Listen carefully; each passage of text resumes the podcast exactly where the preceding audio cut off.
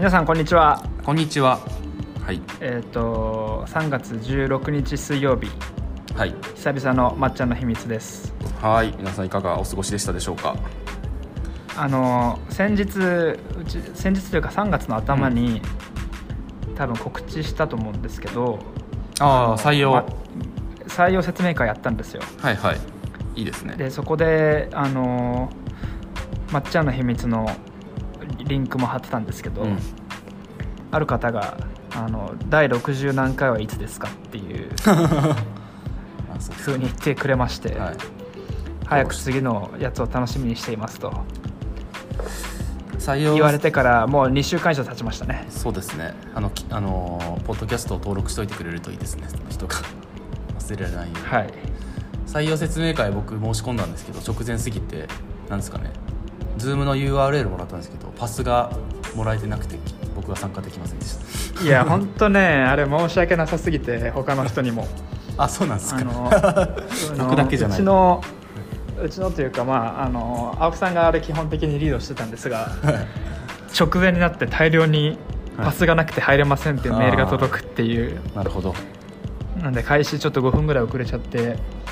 あの皆さんすいませんってところから始まったんですけど、なぜ、ぼはいなぜ僕は僕だけは最後まで来なかったんでしょうね。まあいいんですけど。ね話なんか呼びたくなかったのかもしれないです。いやいやいやいやいや。たまにありますから。ねはい。えっ、と、どどうですか？あの桜咲きました？まだまだですよね。あいやいや咲いてますよ。あそうですか、のえー、すごい。日本橋のコレド室町ああそこに河津桜あるの知ってました？ああそうなんですか。へえ知らなかった。へそうあのうちの社員が言ってたんですけれども、えあの河津桜があって、はい。もう満開だって日本橋。あそうなんですね。自分は行ってないんで本当かどうかわかんないけど。はい。河津桜ってなんか早咲きの桜があるんですよね。観光業界の人は結構知ってますけど。そうですね。あとはまああの写真家インスタとかで写真撮る人はこの時期桜の投稿がすごい増えるんですよ。うーんで毎年抹茶のアクセスは3月にピークを迎えますのであの今月もピークを迎えようとしております。はいいいですね。あのーなんだっけな、はい、観光どっかのめ旅行メディアがメディアかな。トリップアドバイザーかな。なんか日本の桜の名所の記事とかも英語で出してたんで海外の方も日本の桜気になってるんだと思います。まだなかなか来れないですけど。そうですね。なんかあれですよね。あの明るい気持ちになる花ですよね。確かにそうですね。まあは春感じますもんね。日本人だけかもしれないですけど。あんまりそういうのってないような気がするけどうん。すごいこうあ季節を感じる花。うんうん。明るい気持ちになるお花ということであの桜です。あの失恋した人は桜が散るって言うと思いますけど基本的にはああと受験に失敗するとかね、あはいはいはい。まあ、でも桜はポジティブな印象があるんじゃないでしょうか。はいそう思います。はい、はい。ってことで、えっと、久々ですけど結構いろいろ動きが出たんじゃないかなと思うので、えっそうとっすニュースを。ね。ニュースいきましょう。まずじゃあ第1にはあまあ3月に入って、えー、と緩和されましたよね入国の入国の制限が緩和されて、まだ観光は閉じてるんですけどビジネスと,、えーと留学は、えー、と再開されましたで、えっと、1日5000人だったのが昨日ぐらいに1日7000人に増えましたね。受け入れのそうなんですか？あそうです。でさらに僕ちょっと記事1本見ただけなんで本当かわかんないんですけど留学生は別枠で1000人さらに受け入れるって言ってそれ 8000, へ8000人ではと思ったんですけどでやっぱり多分いろんな批判があったからだと思うんですけど留学生の受け入れについて、えー、と政府割と,、えー、と本気を出していて5月末ぐらいまでに待機している方全員受け入れるっていう目標を掲げてます解消しようとしてるらしいです。ーうんうんうんまあ、5月末なんでもう授業始まってるやんとは思うんですけど、まあ、でも、あのーいいことかなと思ってます。うんうんはい、で制限が緩和されてももう2週間なんで、まあ、コロナの影響とかも出るんで出る時期なんで今あれですね、えー外国人受け入れ始め開催開したせいでコロナが広がったとかってなってないんで、あの、まあ、順調に緩和は続くのではないかなと期待しております。はい、はい。であとは3月12日に、えーと、岸田首相が、えーと、これ311の次の日に宮城に行った時に話してたんですけど GoTo 時期が来たら再開しますよってやっと口にされしてくださったので、あのー、お GoTo 来るかって今感じになってますね旅行業界は。そうですね。本来1月末とか2月頭だったんでですけどまあなるんでしょうねって感じですねまあ、結構3回目のワクチンも進んできてる感じしますしね、うん、今 15, 15日の夜7時なんですけどさっきなんか速報かなんかで3分の1人口のが3回目打ったとか出てましたね。ちなみに青僕はまだです、はい、僕来週。ああ来週なんですね。へえでもあの社内はもう何人か打ってんじゃないかな。はいはいなんか、あのー、僕移住したのでなんかほっといたら来るかなと思ったんですけど移住した人はなんか申し込まなきゃいけなかったらしくてそれで遅れてます僕は。い。であとちょっと先週のニュースもちょっと見ましょうか、えー、先先週ですね。えっと、はい、お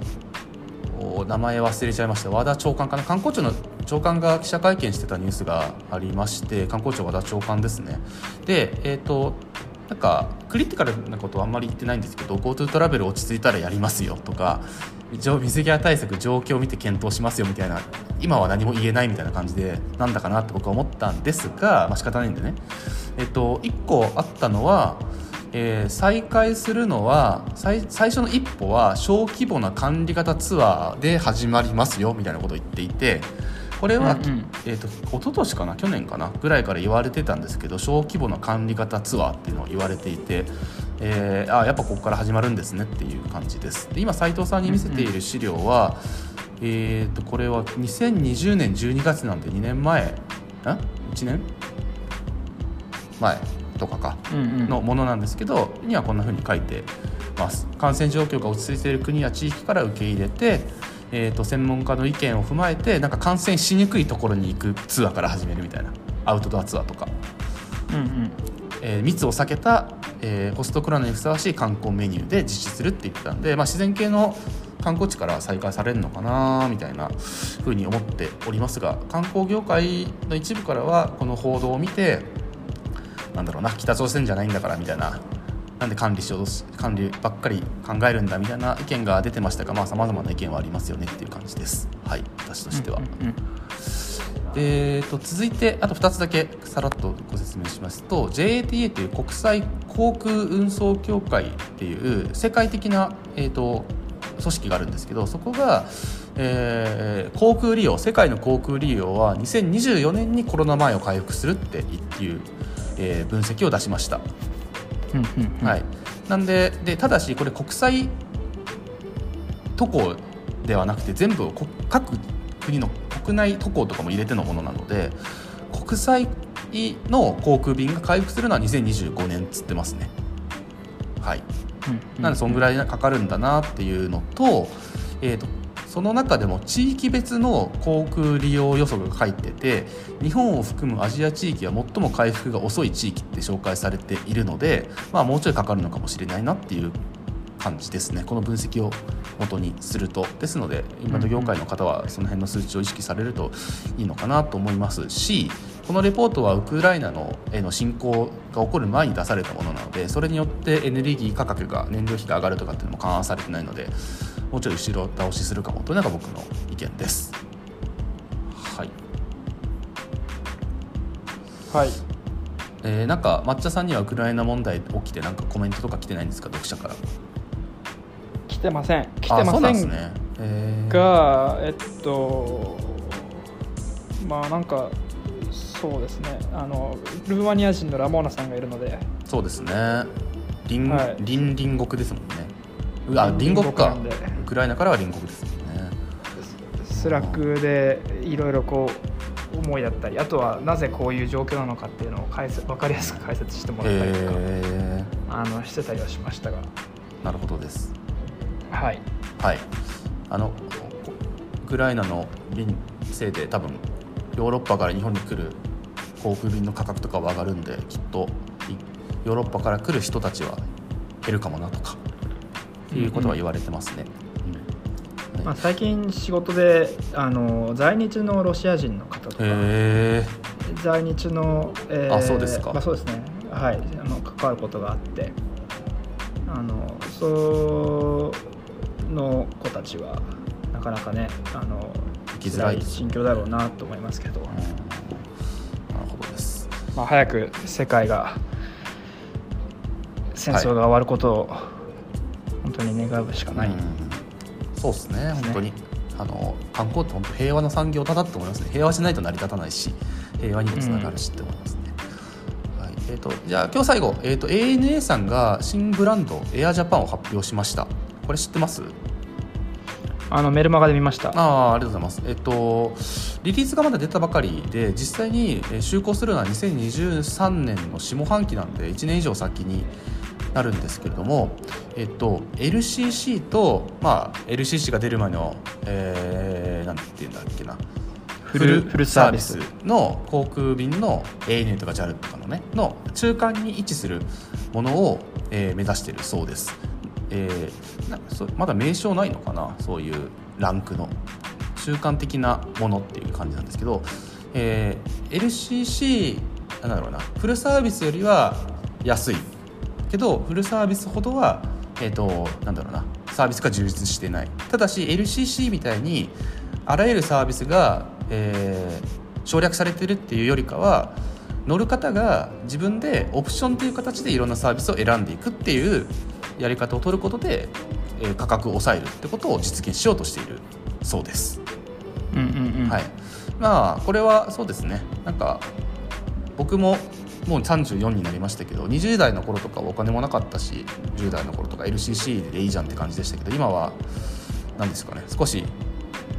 ホスピタリティも欲しいしとはいえ別にお金持ちじゃないしみたいな感じなんで 僕なんか僕ぐらいの層はありがたいのかもしれないなと思っております。具体的なサービスが来るのが楽しみですね、はい、そうですね。あの、はい、いろいろこう挽回策というかうん、あのそんな気もしますよね。あとは ANA さんとか JAL さんとかっていうやっぱなんか高級じゃないけど e 便っていうブランディングイメージとかお客さん集めてた方々がこっちの方に手出すっていうのは面白いなと思いますしブランド意識を崩さないで、えー、価格を抑えた商品を作っていくっていうのはどうやって進めてブランド維持していくのかっていうのは気にして気になりますね。ビジネス的に、うん、はい。えー、なんだろうな。続報を待てっていう感じですはい、はい、じゃあ今週はそんなところです。ありがとうございます、えー、いろいろと動きが出始めてきたんじゃないかなと思いますので、うん、あの引き続きメルマがまだ登録してないよっていう方はぜひ登録してください、はい、登録してください。登録 URL 貼っておきます。はい、とい。うことでですね今日は実は久しぶりにゲストがいらっしゃってい。るとのことですので、はい、えー、早速ゲストの方をお呼びしたいと思います。はいでは、えっと、ダイニングの方に移っていきましょう。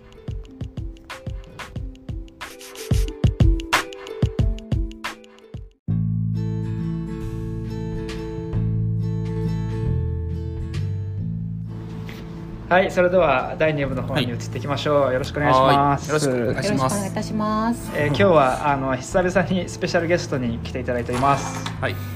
はい、今日のゲストはえー、シンガポールからですね来ていただいているんですけど重野由香さんですかね。はい。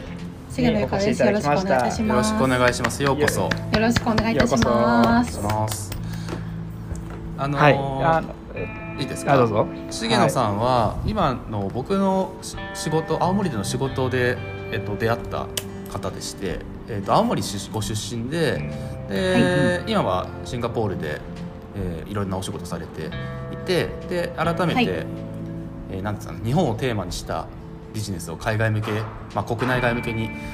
えー、はい、なんかやろうとされているっていうところでこれのラジオ番組聞いてくださってる方と親和性高いかなと思ってご紹介ご招待しました。はい、ありがとうございます。杉野さん簡単にはなんか簡単に、はい、なんかすごい杉野さん経歴面白いんで簡単に説明できない気もするんですけど まあなんかできる限り できる限りでいいんで簡単に自己紹介していただいてい。いですか、はい、はい、かしこまりました。重野由香と申します。えっと私は青森県生まれででその後、えっと、最初に勤めた先が歯科衛生士だったので、うんあの歯医者で働いてました。歯科医院で。地元だったんですけどでただなんか歯科衛生士って結構あのずっと歯科医師の下でしか働けないっていうところとか、うん、すごい狭い世界で、まあ、女の社会の中で一番上に上がっても一番偉い歯科衛生士みたいなところが自分にはちょっと小さすぎるなって思ってでそれであの地元を出ることにしてでえっ、ー、とその後東京に行ったりしていろいろ遊びながらいたんですけどなんかあの20代後半にかかるにつれて今後どうやってなんかどういうふうに仕事して生きていこうっていうのが全然見えなくなった時があって、でその時にあの海外に行ってなんかガラッと思いっきり環境を変えたらなんか自分も変わるんじゃないかっていうそれ本当にザクッとした気持ちだけだったんですけど、海外でボランティアしたらなんかいろいろ変わるかなと思ってボランティアするためにオーストラリアに、はい、最初渡りました。でそはい、で学校のあのボランティアっていうかあのなんていうんですかねお手伝いさんみたいなことをしてたんですけど、うん。うん、えっと語学学校に来る外国人の生徒を空港にピックアップに行ったりとかでその子たちを連れてきて、えっと、寮寮があったんですけどそこの寮のなんか布団はこれだよとか配ったりとかあとなんかキッチンを掃除してあげたりとかあとなんかあの休みの日にあの動物園とか海に連れてってあげたりとかなんかそういう学校のお姉さんみたいな感じの役をやらせていただいていて、うんうん、でたくさん、まあ、日本人もいらっしゃったんですけど、まあ、いろんな海外の方英語じゃない母国語の方がいらっしゃってるところで。でその子たちがどういうふうにあの仕事を捕まえてあの自立していくかみたいなのを見てたらすごく面白くて私もそっち側に行きたいって思ってしまって、はいであのその学校をあのボランティアを終わることにしてで自分でもあの仕事をしてみたいと思ってであの求人を探していたんですよ。で私もあの英語環境の中で日本人だけじゃないところで働いてみたいっていう思いがすごくあってただ英語が全くできなくてそこの学校に行った時も本当にこんなできない子が来るのは初めてだって言われたぐらいすごくびっくりした本当に全然何もできない状態ででだけどあのローカルで働きたいっていうところが自分の気持ちとしてあって、うん、で求人をずっと探していたら日本人の、えっと、ネイルアーティストネイリストだったらあのいいよっていうところがすごく多かったんですよ。接客がすごく上手であの技術があのネイルの技術がすごくできるっていうところで評価していただいていてでなのでそのだったらネイリストになろうということでネイルアーティストになってで現場で働きながら英語を学びながら技術も学んだみたいなところです。はい、でそれで、えっと、2014年にオーストラリアのチャンピオンになることができてすごいすごいっすよね。で、えっと、一応あのプロのなんかモデルさんの担当をしたりとかセレブの方の担当したりとかっていうところをしてすごく面白かったんですけどもあと日本のジェルブランドのディストリビューターとかあとドイツのあの巻き爪を直す足のなんかちょっと医療っぽい感じのネイルの装置のディストリビューターをオーストラリアでしたりとかしながらすごいネイルとかビューティーとか医療の業界ですごく楽しく仕事していたんですけど当時のあの一緒にやっていた会社となかなか将来のことでうまくいかないというかあの結婚とか出産とかどうしても考えるような時期であったのでそこでちょっと将来がうまくいかないなってことがあってで帰国することになってでそこからその当時付き合っていた彼氏が今の主人なんですけどもの方が、えっ、と大阪でカフェダイニングを立ち上げるプロデュースするっていう案件がありまして全然飲食とは関係ない業界逆に飲食で働くの大変そうで嫌だって思ってたんですけど、うん、はい、ただあの身内が参加するっていうことで私も手伝いであの最初の立ち上げからずっと参加していてそしたらなんかあの当時、まあ、サードウェーブとかコーヒーのあったりとかしてなんかコーヒーとかその食からあのカルチャーが生まれるみたいなところを見,、見出せることができてすごいなんかこれって面白いことだなって新しいなって思ったのであの全然飲食の業界に入るつもりはなかったんですけど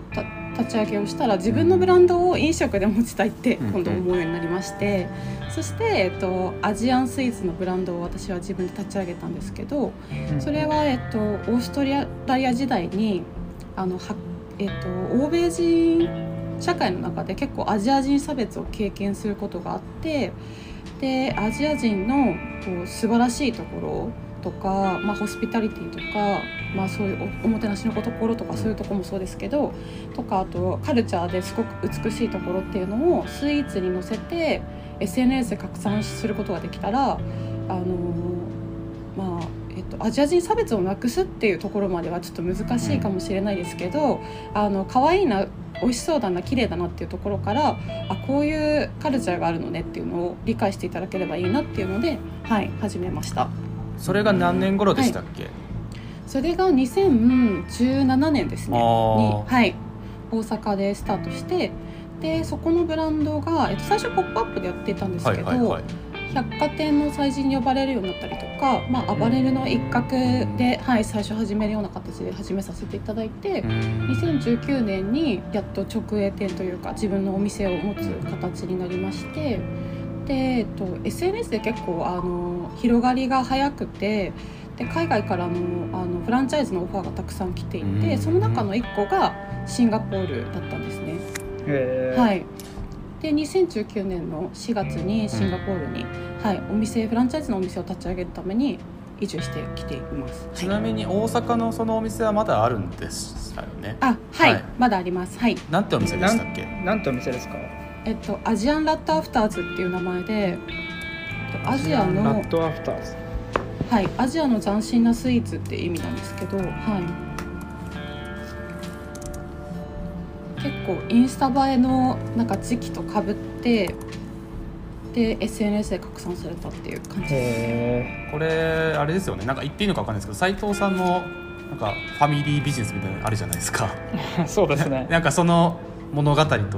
重なる部分があります。あ、そうなんですか。え、はい、なんかお聞きしたいです。いや本当ですか？あの、はい、全然僕のあれじゃないですけど、あの家族であのブランドを立ち上げて、うん、あ、そうなんですか。すごい。まさに今百貨店とか。あそそれはアパレルというかあのキッチンファブリックなんですけど、うん、はい。あの百貨店とかいろいろモールとか含めて「ポップアップ無双であの今年1年走りながら、はい。えっと、新店舗がもうすぐオープンするかもしれないみたいなそういうフェーズなので。はい。なんか一緒のことしてました。そうなんですよ。で、はい、僕僕というよりはその家族主導なので、うん、なんか手伝ってるみたいな感じなのでまさになんか、一緒な感じかもしれないですね。はい。それそうですね。なんかそんな感じでした。はい、ブランド名は秘密なんでしたっけ、斉藤さん。まだ。あ、いやいいですよ。ベティーズっていうブランド。はい、で、なんか1年前とか2年前とかですよね始めたのそうです1年前ですちょうど最初の頃はなんかあれですよね普通にこう奥さんとかが絵描いてた今もかもしれないですけどあまあ今のレベルですよね。はいはい、はい、えー、そうやってビジネス作るんだって僕は感心しながら聞いてた覚えがあるんですけど、はい、そしたらこの間なんか普通に銀座でしたっけ？どこでしたっけ？今あの銀座ロフトに入ってますね、はい、えー、なんであそうやって育てるんだなって僕は見てます。ありがとうございます。買えって話ですけど、はい、あのぜひ奥様におかあの買ってあげてください。そうですね、はい、サボサボテンのやつを、はい、プロダクトとしてはどういう感じなんですか？プロダクトとしてはあの、本当エプロンとかあのランチョンマットとか。あキッチングッズみたいなそうです。今あとミミトンとかですね。そのキッチン系なんですけど、はい。えっと、フラワーも合わせてやっていてまあなんかライフスタイル家でのあの生活を彩りましょうっていうことを、はい、まあ、コンセプトにしてるんですけど主なターゲットはやっぱ女性で、かつその、はい、それこそあの重野さんみたいなあのお子さんいらっしゃるんですよね。はい、はい、なんでお子さんもいらっしゃって、まあ、家での時間も増えて、えっと、少しこう暮らしを家での時間を彩っていきたいなっていうふうにもう考え始めた層とか、あのそういうところにこう時間とかお金を使えるようになってきた層というか、はい、なんかそういう方たちをターゲットにやってたりします。はいすごい。いいですね、はい。なんかあの自分の仕事と別でファミリーのビジネスがあるとそうなんですよ。はい。まさに。そこから勉強するできるものってありますよね。あ活かせるものというか。本当に本当にそうだなと思ってて。あのなんですかね。あのこっち今やってるこの抹茶の仕事が生きることもありますし、はい。逆にこういうこんな感じでこう、うん。あの百貨店とかそういうところの仕事ってのは進んでいくんだなっていうところが、はい。うん逆にうちのインバウンドの仕事って、はい。それこそ百貨,、はい。百貨店さんとかうんはいあのショッピングモールとかが、うんより海外のお客さんに来てもらうためにはどうすればいいか、うんっていう相談もあったりするので、はい。あのそういう時にあああの普段ああやってやり取りしてる方たちはい。のような人があのはい。インバウンドとかもやられてるんだなと思うと、はいあのすごい距離感近く感じたりするので、そうですよね。はい。いっすね。なんか面白いのはあれですよね。おお母さんも関わってるんでしたっけ？い、お母さんがそうお母さんが代表をやってて。マジでフまあァミリー、えーマジすでファミリーなところが面白いなって。いいですね。いいっすよね、はいそうなんですよ。はいはいはい。あの僕もちょっとなんか真似したいなと思ってるんでいつか相談させてください。上松さんなんか結構チェックチェックしてくれてるじゃないですかなんか。あししてますよ。してますしてます。いやいやなんかみなんなんですかね。進化を見守ってるって意味ではファンアンバサダーですよ。はいありがとうございます。だって僕ぜひ。インスタの最初の投稿から僕見てますよ、あ本当ですか？はい、しかもファンファンじゃないですか。そうフォローしてないのに見てますからね。いやいやフォローしてください。フォローしないんですか？いやいや。それはあのそのフォローリストを汚しちゃダメだなと思って。いやいやいやそんなことを言言わずにあの一番の貢献はフォローすることとお買い上げいただくことなんで、はい。あのどうぞよろしくお願いします。はいはいぜひねでですいません。で、はい。重野さんのお話止めちゃいましたけどはいでシンガポールに行かれてからですよね。はい。シンガポールに来てから、えっと、ちょうどちょっとコロナぐらいの時の前から始めてしまって、でバタバタっとコロナになってしまってであのお店を潰しました。うんシンガポールの方はですよね、シンガポールの、うん。はい、お店を潰すことになってしまって、うん。でそのお店をやってる時からなんかテテレビの番組に取り上げていただくことが結構多くなってきて、多分日本でお店をやってすぐにシンガポールに移住してきたっていうところとか日本でその当時はまだなんか遠隔マネジメントみたいなことがあんまりなかった、コロナ以前の状態なので、それをしてるみたいなところを取り上げていただいて。でそしたら結構大手の飲食ブランドからあの会社からあのオファーをいただいて、あの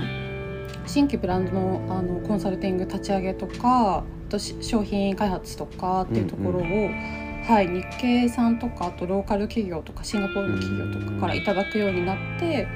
で一回大手を経験すると結構そこからバタバタバタっとこうお話が来るようになってでなんか全然コンサルティングファーム出身ではないんですけど飲食のコンサルティングみたいなところに、はいなんかあの引きずり込まれたというか、うん。入ってきていて、はい、でもすごく楽しいんですよね。なんか自分のブランドもそうですけど他社のブランドを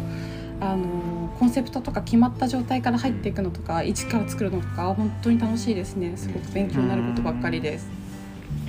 この事前にいただいた資料を拝見させていただいてはい、なんかここれはあの青森アップルレザープロジェクトはいはいはい、はい。ここれはなんか話しちゃっていい内容なんですか？はい、まだ、えっと、法人設立がまだなんですけどただあのもう結構動き出してはいて、はい。でまあ、メディアさんにも取り上げていただいているので、はい、大丈夫ですか？あの、はい。すごい資料とかがデザインが綺麗だなって思ったんですけど。あ本当ですか？えでもなんかはい。全然あんまり提出したらそんなに良くないと思うんですけど。自信ないですいやここのプロダクトも面白いなと思って。あありがとうございます。アップルレザーっていうなんか生地があるんですか？じゃあ。はいえっとビービーガンレザーのはいあの一つで、まあ、動物を殺していない使っていないっていう植物性のものであるっていうところなんですけども、はいえっとリンゴのえっと粉末が入っているものとかあとサボテンとか、マンゴーとか、えっとコーンとか本当にたくさんあるんですよね。コルクとかもそうですしたくさんそういった素材パイナップルとかもありますね。っていう中で、えっと、リンゴっていうところが私のあの出身県である青森とすごく親和性が高いっていうところでで、えっと、海外ではそういったリンゴのあの、レザーを作ったら売られてる会社があるんですけどもまだ青森ややっていないというところなので、はい、そこを挑戦したいなと思って。はい、ちなみになんかあそのリンゴのレザーをの製品を売ってる会社は日本にはあるらしいんですけど、はい、中国とかから輸入してるらしくて素材は生地は。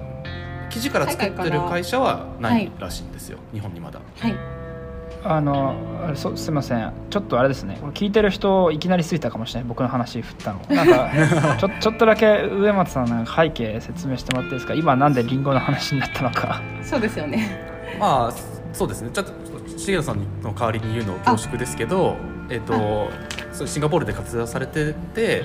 でただもともと生まれ育った青森での仕事とか青森に貢献する仕事はしたいなっていうお気持ちを持ってらっしゃった中で、はい、そのビーガンレザーとかリンゴのレザーみたいなものを知って、はい、じゃあこれは青森じゃんって思い立ったのがい。つ頃ですかね、はい。えーと、そうですね。地方創生に関わりたいっていうのは、うん、結構海外出た時からあの日本のことを思ったりするっていうところが出てきたのでかなり前からはあったんですがその海外にいる状態でどういうふうに地域と関わっていったら住んでいない場所と関わっていったらいいのかっていうのがなんか今のそのコロナでその Zoom でお話ししてとか商談してっていうことが当たり前じゃなかったのでその時に全然イメージがついていなくて、まあなんか地方創生ってつくようなワークショップに参加したりだとか、そういう感じでなんか勉強はしつつもいつどういう形でなんか自分が立ち上げるのかはわからないなって思いながら過ごしてきたんですけども最近もコロナになってこうやって私も日本に大きな商談があると以前だと本当に飛行機で飛んで行って東京の会社と商談してとかやってたんですけど今はもう全然 Zoom でっていうのが当たり前になったので。あのシンガポールにいても日本にいてもなんかどこにいても別にそのプロジェクトに関われないっていうのはなんか違うなと思って今だったらできるなっていうところではい。関わりたいなと思って立ち上げることにしました。うんうん、で僕がしかさ初めて知ったのは青森県が主催してるなんかそういうあそうですそうです。ビジネスアイデア、はい、オンラインコンテストみたいなのがあってそれ僕見てて、はい、でそれを運営してた企業さんとお知り合いでこういった青森で起業したいっていう方がいるんだけどって言って紹介していただいたのが最初なんですよね。それでお話しして、ではい、でつい先日青森市内でビジネスピッチコンテストみたいなやつがあってリアルで。はい、でそれでもう隔離期間とかも なんか過ごしつつ一回つい先日まで日本に戻ってらっしゃってたんですよ、ね、そうなんですよ。はい、でなんかいろいろお話ししていろんな方ご紹介したりとかしてっていう感じの関係性ですね。なるほど、すごい楽しいというかあのこんなプロダクトがあるんだっていうの面白いですよね。ありがとうございます、はい、私青森の方はすごい応援しててやっぱりりんごに誇り持ってらっしゃいますし、その、はい、アップルりんごのレザーに使うりんごの絞りかすってめっちゃ青森ってりんごジュースめっちゃ売ってるんですけどその絞りかす問題って結構あるんですよね、はい、捨てるのにお金かかるみたいな。だから、はい、地域貢献にもなるしとかなんかものすごい、はい、いろんなところがでなんか今っぽい地域に貢献できる要素を持ってらっしゃるんです、ね、なんか SDGs ど真ん中というか、うん、はい、はいはい。そんなにじゃああの余るんですね。実際にそうです。はい。一つの加工業者さんとお話をさせていただいてるんですけど、うん、年間で5600トンのりんごジュースの搾りかすをあの廃棄していて一部は、あの肥料とか飼料とか餌とかの会社にお金を払って引き取っていただいていてあとは、えっと、一部バイオプラとかにされるものもあったりするんですけど大きい割合で、えっと、参拝になっていて、うん、お金を支払って、うん、あの引き取っていただくっていうことになっている。はい。あと地方の農作業農作農業とか漁業って全部そうなんですけどいいものを素材で売ってもあまりお金にならないんですよね。加工して、うん、何でしたっけ？よく青森で言われてるのはにんにく青森有名なんですけど、はい、なんか福岡かどっかに強レオピンっていう栄養剤あるじゃないですか。にんにく使ってるんですけど強レオピンっていうのがあるんですけど。でそれで付加価値めっちゃ上がってるんですけどそれで売ると。でもなんか青森に落ちてるお金は本当一部みたいなのがあって。いやでもありそうですね。なんか想像つきますそれ。はい。いいものでちゃんといいものを作ってる方々が利益得るみたいな構造にしなきゃダメだよねっていうのは実際あるんですよね、はい。うん、なんかそこに参入できてないっていうかなんかやっぱりあの商品開発とか例えば D2C で青森でも地方でもいい商品で開発したらなんかできるのにそこをなんかやってないみたいなとこですよね。うん、はい。面白いですね。これはこのレザーを作るのにどれぐらいのコストがかかるんですか、はい、えっ、ー、とどれぐらいのリンゴがあればどれぐらいの量を作れていくらぐらいできるんですか、うんえっと、その今あのちょっと大学と一緒に共同開発するっていう予定で、うん、であの最初この最初の記事のところから開発を始めるので、うん。はい、まだどのぐらい、えっと、必要だよっていうのが出ていないのは現状ではあるんですが、うんえっと、サンプルで持ってきている海外産のその海外の会社のプロダクトの数値とかを測っていただいて、うん、あの厚みとかでこのぐらいじゃないかっていうのはなんとなく出ていくんじゃないかなっていうところです。なるほど、はい、はい、あと多分リンゴ100%じゃないとかもできるんですよね。なんかリンゴ何パーにするかとかによっても完成度とかあるんで、はい、なんか強度とかはい。いろいろあるので。なんか100%に近づけるとどうしても繊維としてごわつきが出たりとか、うん、強度が弱くなったりとかっていうレザーっぽさが出ないとかっていうところになってくるのでそこら辺の割合は結構あのやりながらはい開発の段階であと強度とかの問題で変えていくかなっていう感じですね。うん、はいえーと、今の重野さんのビジネスなんで今本当にスタートされたばっかりの部分なんですけど、はい、なんか今困ってることとか聞いてる方になんか、はい、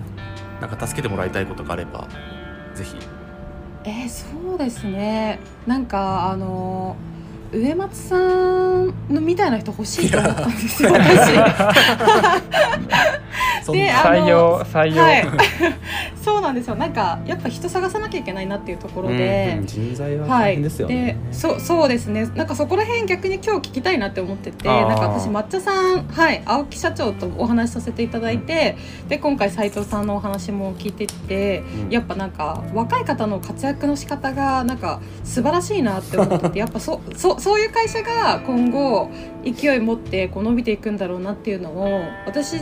が感じていてなのでなんかそういう若手で優秀な人とかを本当に採用どんどんしていきたいって思ってるんですけどどういうふうにしたらそんな感じで集まったんですかね？なるほどえー、っといやそれはどこも悩むんじゃないですか採用は。どうなんですかね？なんか、うん、僕が抹茶入った時は Wantedly から入ったんですよ、はい、採用サービスでその時ウォンテッドウォンテッドって出たばっかではい、なんかなんそういうの新しいの好きな人が結構使ってるイメージだったりしました、はい、そうですね。斉藤さんはなんか、はい、何でしたっけ？朝会かなんかで出会ったんでしたっけ？青木さん抹茶と青木さんはブログの読者でしたね。なので。ブロガーなんですよね元。青木さんって。あそうなんですか？もともとまあブロ、世界一周ブログをやってたんで、うん、あそうなんです、ね、それを読んでたんで。まあ多分ポイントは少なからず情報発信をとにかくしまくるっていうのが絶対あるなるほどなるほど。そうですよね。なんかその時々で2年ぐらいで変わると思うんですけど、はい、面白い人が集まる場所ってなんか動いてると思うんですよね。はい。そういったところにいち早くで情報発信するとかっていうのがいいんじゃないかなそうですよね。しますね、うん、なるほど。あとは結構あのこの間実はうちの会社でも採用説明会っていうのがありましてはいあの結構盲点だなと思ったのがあのこの会社は採用しているっていう認知を上げる。あなるほど。っていうことが大事だと思っててあの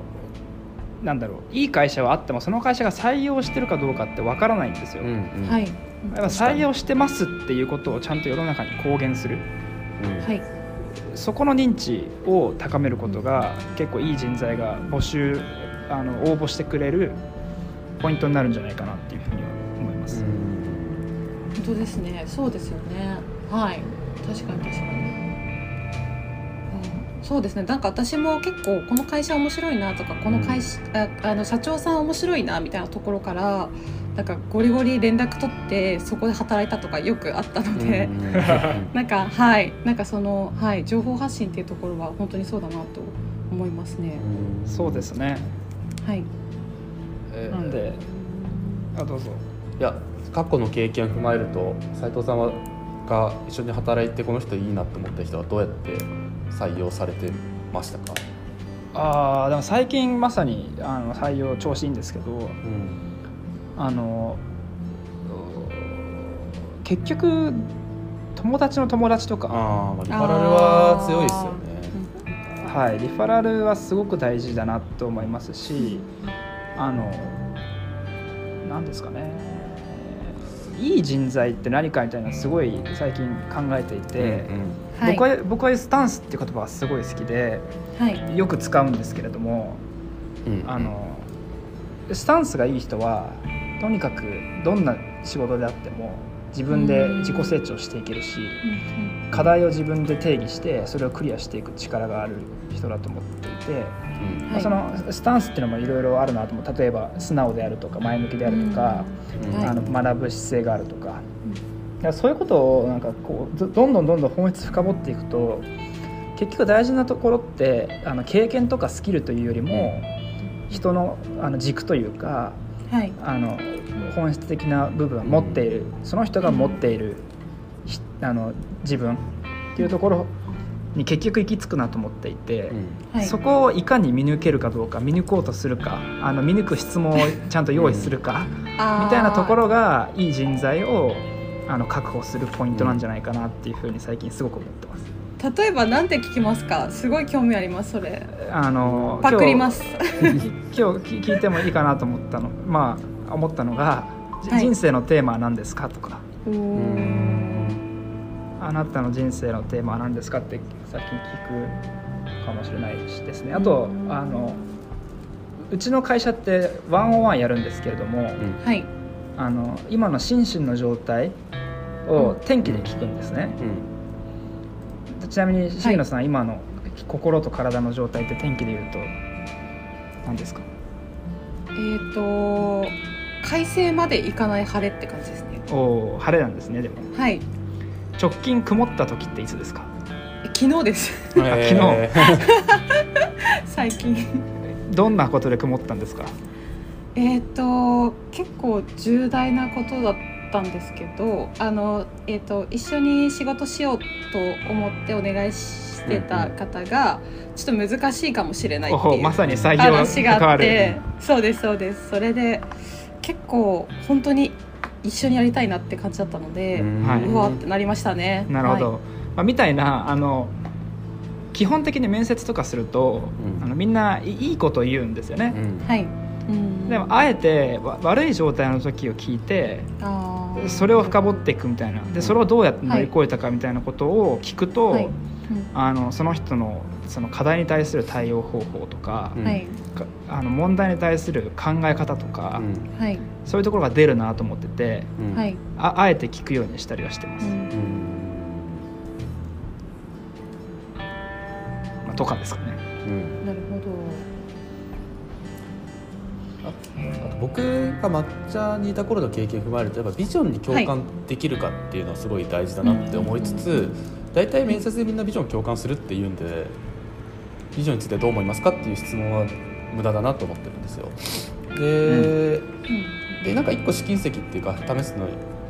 えー、質問としてありかと思うのはなんか海外旅行好きかとか海外の方と触れ合うの好きかっていうのが抹茶ではすごい大事だったなと思って。そうですよね。で、はい、それが日本と海外の架け橋になるっていうなんか理念に共感するっていうところですしで具体的でさらに言うと具体的にそのためにどんなことをしてますかしてましたかっていう行動に結びついてるかっていうのが結構大事だなって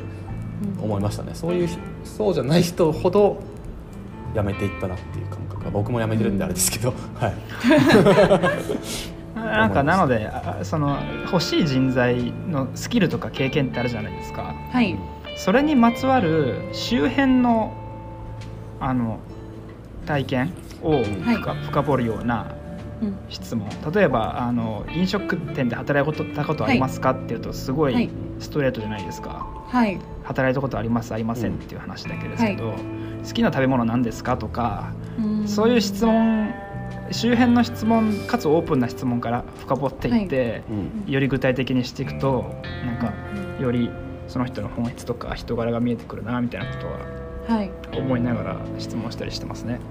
なんかでもあれじゃないですか。日本人あんまりなんか話さなくないですか？本音言うんですかね？話さない人はアウトです。そうですよね。なんかいいことしか言わなそうっていうか面接合格するための回答みたいになっちゃいそうかなって思いました、うん。はい、なんでまあそういうところもあの見る上でもオープンな質問っていうのは、うん、なんかそうあなんかいいいいなって思いますね、うん、なるほどはい、あの、ね、このラジオを聴いてる人ももしかしたらせ結構世界で働きたいとかあの海外とかに興味がある人いると思うんで、はい、あの上松さんの方が多分採用してますというコメントを多分最後ラジオの説明のところに書いてくれるんで、ああそうですね。あのご連絡先とかどうしましょうね。なんかもし持って募集ページがあればディスクリプションとかに貼っておきます、ね、ななかったらメールアドレスとか貼っておきますんで。まあまだ作ってないんですけど、はい、ただなんかいい人にもうもうすでに出会いたいなとは思ってるところですね。じゃあ、はい、連絡先とか重野さんのツ,、ツイッターアカウントとか載せておきますんで、はい、興味ある方はぜひフォロー、DM 送ってみてください。はい。青森のりんご世界へというそうですね。はい。あのことですのでぜひ興味がある方は応募してみてください。はい。はい。ということで、えっと、あっという間ですけども8時に日本ではな りますがなんか重野さんの方から最後こうメッセージというかあの今後の抱負意気込みなどあれば教えてください。そうですねはいなんかあの SDGs で地方、うん、地元に貢献するとかあのそういったそのフードロスとか CO2 削減とかもちろんそういうことを大体的に歌ってはいるんですけど私個人的にはもう本当にすごい楽しい会社にしたくて。うんそのため自分のためにもそれを立ち上げたいっていうところもあります。なんかあのいろんな会社で働いてきましたけどやっぱり今後この、えっと、この先生きていくにあたってこうずっとできるような面白いなって思えるような仕事を自分でもしていきたいので、その環境をあの皆さんと一緒に作っていきたいなと思っています。はい、はい、ありがとうございます。はい、えっ、とぜひそういった会社楽しい会社になるようにあの応援してます。ありがとうございます。はい。では小山さん何かありますか？最後。いやえー、っとそうですね。さっき斉藤さんの話でもありましたけど本当に今月野さんの会社、まあ、会社も作るところですけど最初のステップの部分なので、まあ、関わるっていうのもそうですけどただみなんか成長を見守るだけでも結構面白いと思うのでぜひそのファンになってこうベンチャーが大きくなっていく姿を見ていただければなと思います。はい、多分面白いと思います。ありがとうございます。はい、ありがとうございます。はい、ではえっと話して楽しかったです。今日のスペシャルゲストはシンガポールから重野由香さんにお越しいただきました。重野さんどうもお時間ありがとうございました。ありがとうございます。ありがとうございました。はい、失礼します。